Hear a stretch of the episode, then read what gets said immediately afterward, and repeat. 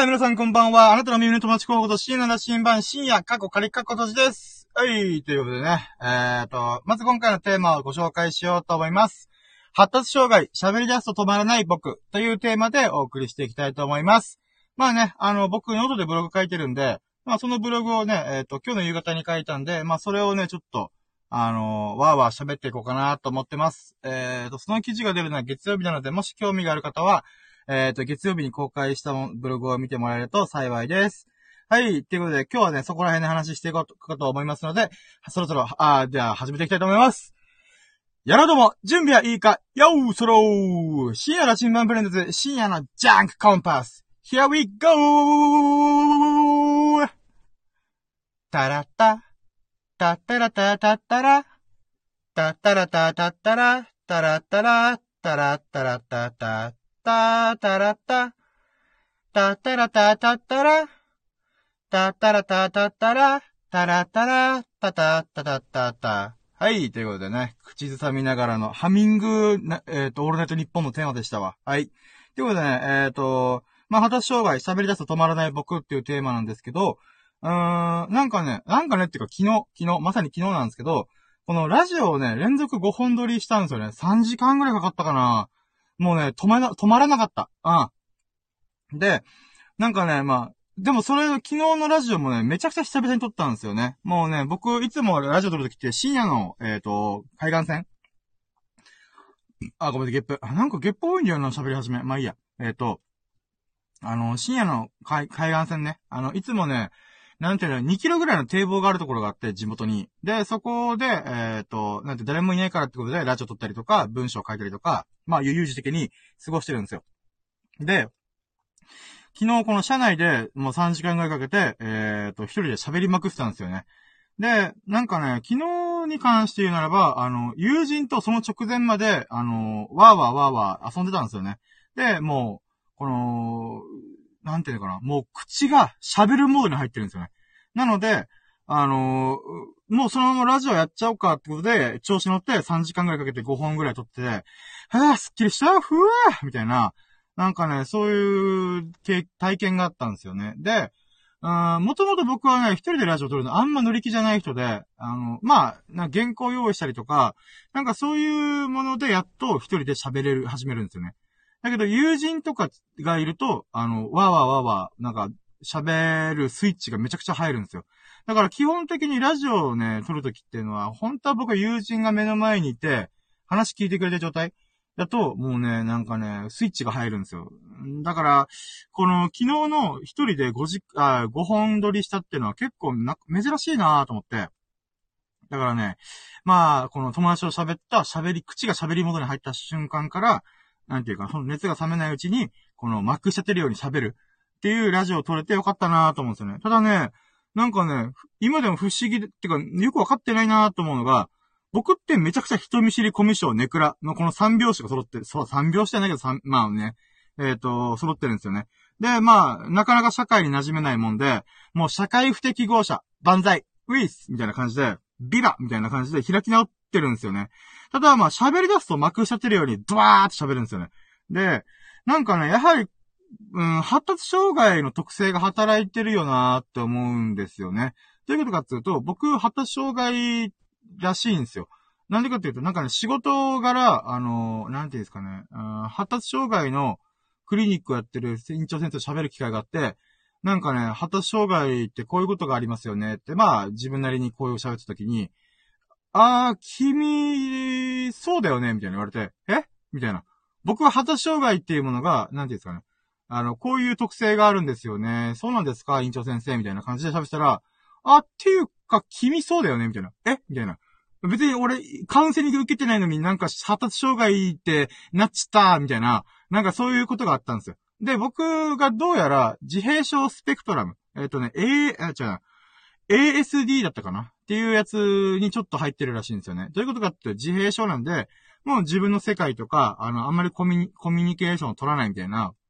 なんか、そういう側面がありつつ、かつ、ADHD って多動性らしいんですよ。多動性っていうのは、もう興味があるものにどんどん突っ込んでいく。もう、なんていうかな、話がどんどん脱線していくみたいな。だから僕、両方のものを持ってるっぽいんですよね。で、あ、そうなんすか？みたいな。まあね、もうなんか、あの、ただで診療してもらったらラッキー？みたいな、なんかそんな感じだったんですよね。で、今回のテーマの喋り出すと止まらない僕っていうのは、その発達障害的な側面を持つ僕だから、ああ、そっか、みたいな喋り出すと止まらなくなるっていう側面があるんだなっていうことで、まあね、今日はそこら辺を語っていこうかなと思っております。うっす。でね、あの、ブログの記事を書いたんで、あの、1章、2章、3章みたいな感じで、ある程度章立ててるんで、ちょっとそこら辺ね、あの、喋りながらいこうと思います。まず第1章。喋りまくるやつ、イコール嫌なやつ。ということで、あのね、僕はこの、まあ、発達障害だとか、あとは、よく喋るやつだ。っていうことで、えー、なんか喋り出すってどういうこと？みたいな感じで、一回気になって調べたことがあったんですね。で、まあこの喋り出すと止まらないっていう癖が何なんだろう？みたいな。で、参考になる記事を探す、ザーザーザーザーザー探してみたところ、なんかね、ほとんど、ほとんど出てきた記事が、あの、喋りまくるや嫌なやつに対する対抗策ばかりが、こう、検索上位に上がってくるんですよ。なんかね、僕この検索結果でちょっと愕然として、えマジで？みたいな。ね、多くの一般の方は、喋りまくるやつ、イコール、めちゃくちゃ嫌なやつ、みたいな。だから、それの、なんか対抗策みたいのを、あの、ブログに上げてるから、そういう検査結果がわーって出てくるらしいんですよ。で、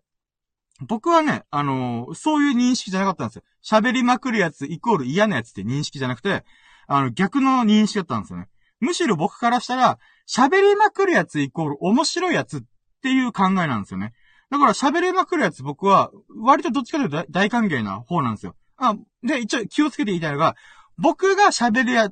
僕が面白いやつってことじゃないよ。あのあくまで僕以外の存在、他者で、相手が喋りまくるやつは面白いって僕が思ってるんですよね。だから僕が面白いやつだってじ、なんか、自負をしてるわけじゃなくて、あくまで僕と面し、あの、なんて、えっ、ー、と、喋ったことがある人の中で、喋りがめちゃくちゃ多いやつっていうのは面白い傾向があるなみたいな。まあそんな感じです。で、えっ、ー、と、まあ僕の経験則であるんですけど、この居酒屋やファミレスでダベってるっていうレベルなんかこう、なんか、なんだろうな、こう、うーん、ママ友たちがこう、わーわー喋ってるとか、そういうレベルではなくて、もう数時間ぐらい湯水のごとく、もうひたすら一人でドバドバって喋れるやつが面白いやつなんですね。面白いっていうか、なんか、すげえこいつ、なんか興味深いみたいな、って思うんですよ。で、なんでかっつうと、そういう人は自分なりに思考しまくってる人、考えまくってる人だって僕は思ってるんですね。で、その思考が一般的に正しいとか間違ってるとかじゃなくて、一回自分という軸を通して喋ってるかどうかがすげえ大事なんですよ。で、そうなってくると、そういうなんかもうね、数時間ぐらいドバドバドバドバ自分の考えを喋れるやつ、まあ喋りたがりのやつって、大体がね、もう新しい着眼点とか、独特な意見がバンバン飛び出してくるんですよ。で、僕はね、そういうやつと喋ってる時ってめちゃくちゃたまらなく嬉しいんですよ。あー、そんなこと考えたこともなかったよ、えみたいな。面白いな、その見方、みたいな。だからね、そういう時がね、僕はね、あー、いいな、喋ってて気持ちいいですね、みたいな。喋ってて聞いてて気持ちいいね、みたいな。で、もちろんね、喋らなくても自分なりに思考しまくってる人はたくさんいると思うんですよ。ただ、あの、おも、表面に出てこない。から、あの、何考えてるかわからないんで、やっぱちょっとそれ、それだと僕は面白いやつちょっと思えないっていうのがあるんで、やっぱり喋れるやつっていうのが、喋れるっていうか、自分の考えたことをもうひたすら一人で独演会みたいな感じで、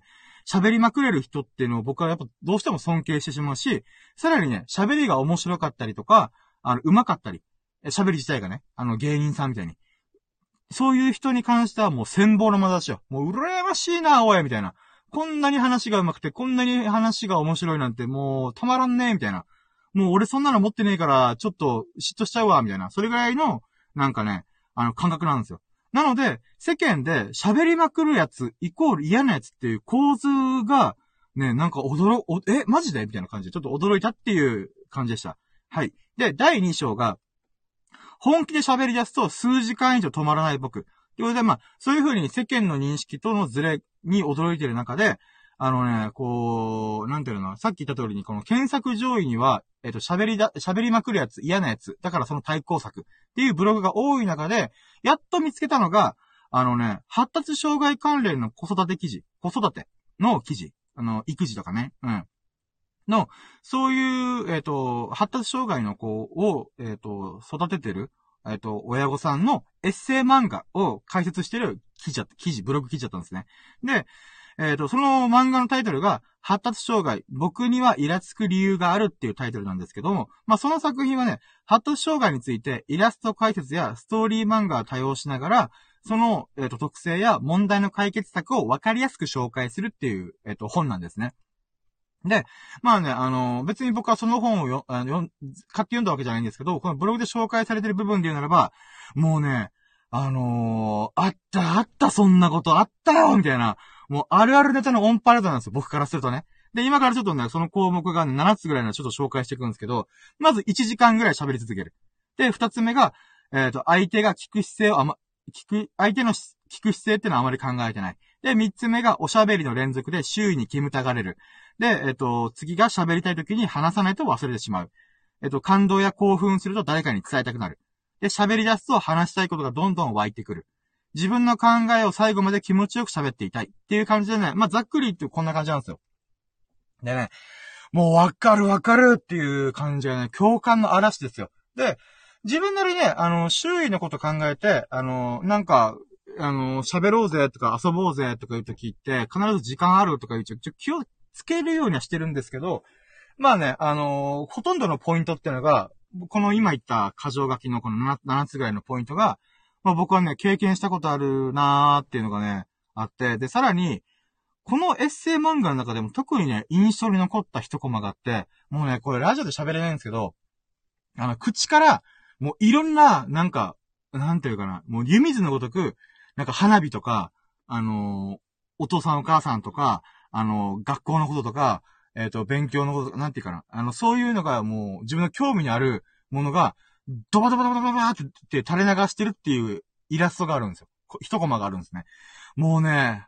くそーそうそうそう、これなんだよみたいな、思わず叫んでしまうぐらい共感の嵐だったんですね。で、僕自身がね、このノリーノと喋ってる時っていう状態っていうのが、もうまさにイラストのように思考、自分が考えたことが、ことをドバドバと発信してる感覚なんですよね。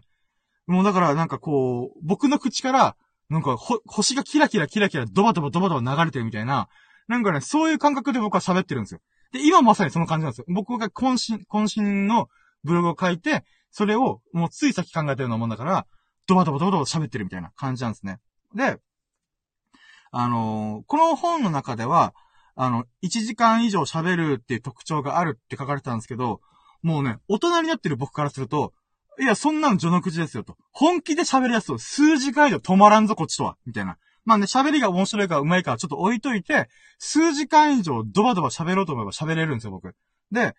えっと、ただまあ、乗り、波があるんですけど、でも波にさえ乗れば体調が良ければ、別に数時間ぐらいザーッと喋ることなんてザラにあるんですよね。なんだったら昨日がそうだったんで、3時間ぐらいずっと喋ってたんで、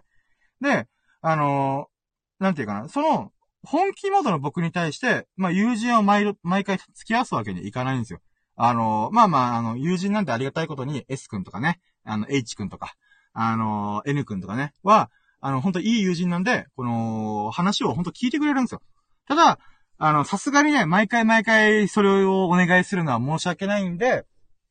なんて言うんだろうな。ラジオで鬱憤を晴らすように一人で喋る、えっ、ー、と、時が、まあ、時々あるよねっていう感じですね。だから、それが冒頭、冒頭っていうか最初に喋った、あのー、ラジオの5本撮りとかをやっちゃった、やっちゃった、やっちゃった、みたいな感じなんですよね。で、第3章。喋りたい欲求は知的好奇心の産物。っていうことなんですけど、でもね、あのー、まあ、なんだろうな、この話をしょっちゅうしてるんですけど、僕ね、ここ数ヶ月ぐらい全くブログとかラジオ書いてなかったんですよ。書いてないし喋ってもいないみたいな。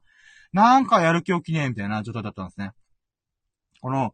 えっ、ー、と、ブログで書きたいことを出し尽くして、知りたいことをググりまくって、のめり込むように好きだった分野に対しても、もう興味がね、全くわからなくなったんですよね。だから、例えば、ショート動画、あの、TikTok が流行ってますよね。なんかそういうものを作ったりとか、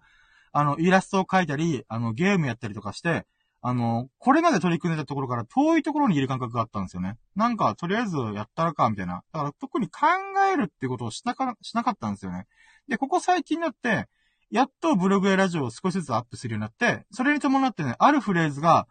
えっ、ー、と、僕の口からよく飛び出るようになったんですよ。それが、なんでだろう？なんでそう思う？とか、なんでっていう、why? みたいな。っていう、なぜ？っていう言葉がよく出るようになったんですよね。で、あの、それに気づいた時に、あ、そっか、ブログやラジオに取り組んできた理由ってそういうことかっていう風に再認識したんですよ。で、僕が発信してる時っていうのはこういう風に今ラジオで喋ったりとか、ブログ書いたりとかする時っていうのは、知らないことを知った喜びが原動力になってるんですよね。あー、これすげえ面白い。こんなの知らなかったことを知った。今嬉しい。喜ぶ。みたいな。ふふーみたいな感じで、テンションはバカ上がりしてるんですよね。ってなると、もう書きたくてうずうずしてる。もしくは喋りたくてうずうずしてるみたいな感じの状態になるんですね。っていうことで、まあ、勢いでラジオ5本撮りするとかいう理由も、まあ、そこに繋がっていく気がするんですよね。つまり何が言いたいかっていうと、喋りたい欲求は、知的好奇心。まあ、感じた今。ちょっと待って、あの、麦茶の、麦茶飲むからちょっと待ってよ。つまり、あの、喋りたい欲求は、知的好奇心の産物だと僕は思うんですよね。で、見て、聞いて、触れて、嗅いで、味わうこと、そういう五感を使って、新たに知ったこととか、感動したこと、興味した、興味ない、興奮したことか。興奮したことを、ひたすらに喋って伝えたいだけなんですね。発信したいだけ。僕の口なり、文章なりで出したいだけなんですよね。で、まあ、ただね、熱中すると周りの状況が読めていないことがいっぱいあるんですよね。もう多々あるんですよ。で、まあ、よく喋る僕は、こいつうるせえ、うるざーみたいな、黙っとけみたいな、って感じる人が多いとは思うんですよね。まあ、さっきの冒頭に言った、あの、一般の人イコール、あ、一般の、一般の人が思う喋りまくるやつイコール嫌なやつっていうイメージがやっぱついちゃうんだろうなと思います。まあね、だからそういった意味では、なんだかんだね、あの、ブログとかラジオが長続きしてるっていうのが、まあ、周りの空気を読む必要がないんで、えっ、ー、と、つまり、あのー、なんていうか、興味を持ってくれたら僕のラジオをタップして、えっ、ー、と、聞くってができるけども、別に人の、なんていうんですかね、えっ、と、時間を邪魔してるわけじゃないんで、まあそういう意味では周りの空気を読む必要がない。ただひたすら自分がやりたいからやってるみたいな。っていうものと、プラス、知的好奇心の発信場所。やったぜ、こんな知らないことを知れたぜ、フィアフォーイっていう喜びを、えっと、出す、吐き、吐き出す場所。として最適だったからブログとラジオが続いてんのかなと思います。だからね、僕改めてね、いろいろ考えてみて、やっぱ僕、社会不適合者だわ、だなーって思うんですよね。ただ、なんか、誰かに目をかけてるわけじゃないんで、まあこれからもね、社会不適合者なりの歪な表現。まあ僕はこれは表現と思うことにした。まあそういう、なんていうかな、あの、一般の人とのコミュニケーション上では、喋りまくるやつって嫌なやつと思われるから、こういうラジオとかを通して、あの、ひたすら喋るという表現、まあ、いびつだなと思いつつも、そういうものを続けていきたいなと思いました。まあ、そんなことを考えた今日この頃だったっていうことで、この記事を締めてるんですけども、まあね、あのー、なんて言うんだろうな。うーん。だから、えっ、ー、と、ちょっとね、これ記事に書いてあるんだけど、ちょっと脱線した話をするんですけど、発達障害って言葉僕あんまり嫌な、なんかね、自分がそうだからではなくて、なんかね、発達障害って、障害なの？っていうクエスチョンがどうしてもつくんですよね。なんでかっていうと僕、いろいろこの、なんていうんですかね、えっ、ー、と、本読んだりとか、ブログ読んだり、あとは、ま、動画見たり、あの、ビジネス界隈のなんかそういうのに見たりとかするときに思うのが、やっぱね、経営者とか芸能人とかって頭ぶっ飛んでるんですよね。もう、周りにいたら絶対、え、異常じゃんみたいな。こいつ頭おかしいみたいな、思うようなことばっかやってる人が多いんですよね。つまり一般の多くの人と違う側面が現れてるなぁと思うんですよね。って考えたときに、発達障害気味なんですよね。そういう飛び抜けた人たちって。まあ僕が飛び抜けてやどうかはちょっと一旦置いといて、少なくともそういう側面があるんですよね。あの飛び抜けた人たちって。って考えたときに、それって発達障害ではなくて、発達特性とかなんじゃないかな。つまり特殊なところに、あの、発達してったっていう風に捉えた方がよくね？みたいな感じがあって、だからね、あのなんかその記事にも書かれてたんですけど、この発達障害の子供たちが増えてるというか、認識され始めてる中で、思うのは、なんかね、その子は、うーん、なんていうか、こういうことしかできないからとか、なんかその子の活動とかを制限するのではなくて、この子は喋ったらとんでもないからラジオやらしたらとか YouTuber やらしたらとか、なんていうかな。例えば、黙々と絵を描くんだったら、それを、あの、YouTube なり TikTok でライブ配信しながら、自分の顔も喋らなくてもいいから、黙々と描いてる姿を、あの、なんていうかな、ライブ配信なり、まあ、インスタグラムにその出来上がったイラストを上げるなり、なんかそういう風にやった方がよくねってなんか思ったんですよね。だから、えっ、ー、と、このダイバーシティ、なんかね、発達障害の、えっ、ー、とね、えっ、ー、と、なんかね、英語で言うならば、例えば ADHD じゃないですか。で、えっ、と、ASD それは自閉症スペクトラムのこと、えっ、ー、と、英語で ASD とか言うらしいんですよ。で、確か発達障害のことはさ、UD やったかななんかそういう風に D がつくんですよね。で、D っていう単語が、あの、向こうの言葉で障害って意味らしいんですよ。ごめんなさい、この単語忘れちゃった、ごめん。えっと、で、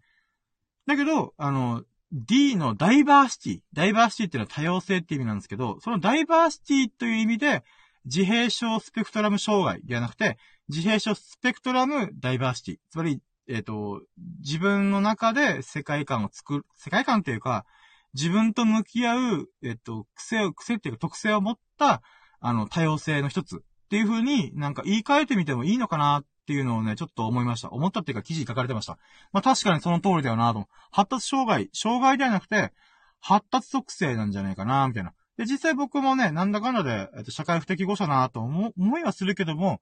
別にね、足がなくなったりとか、そういう足の障害っていうのかな、うん、怪我というか、そういうふう、それ、いうふうに分かりやすい、なんていうんですかね、あの、浮き目に合ってるわけじゃないんで、なんていうのかな？これはこれで、なんか脳みその、うん、なんていうかな？多様性の一つ、進化する上で、こうした方が生きやすかった、みたいなものの一つなんじゃないかな。生きやすいっていう一つの現れ？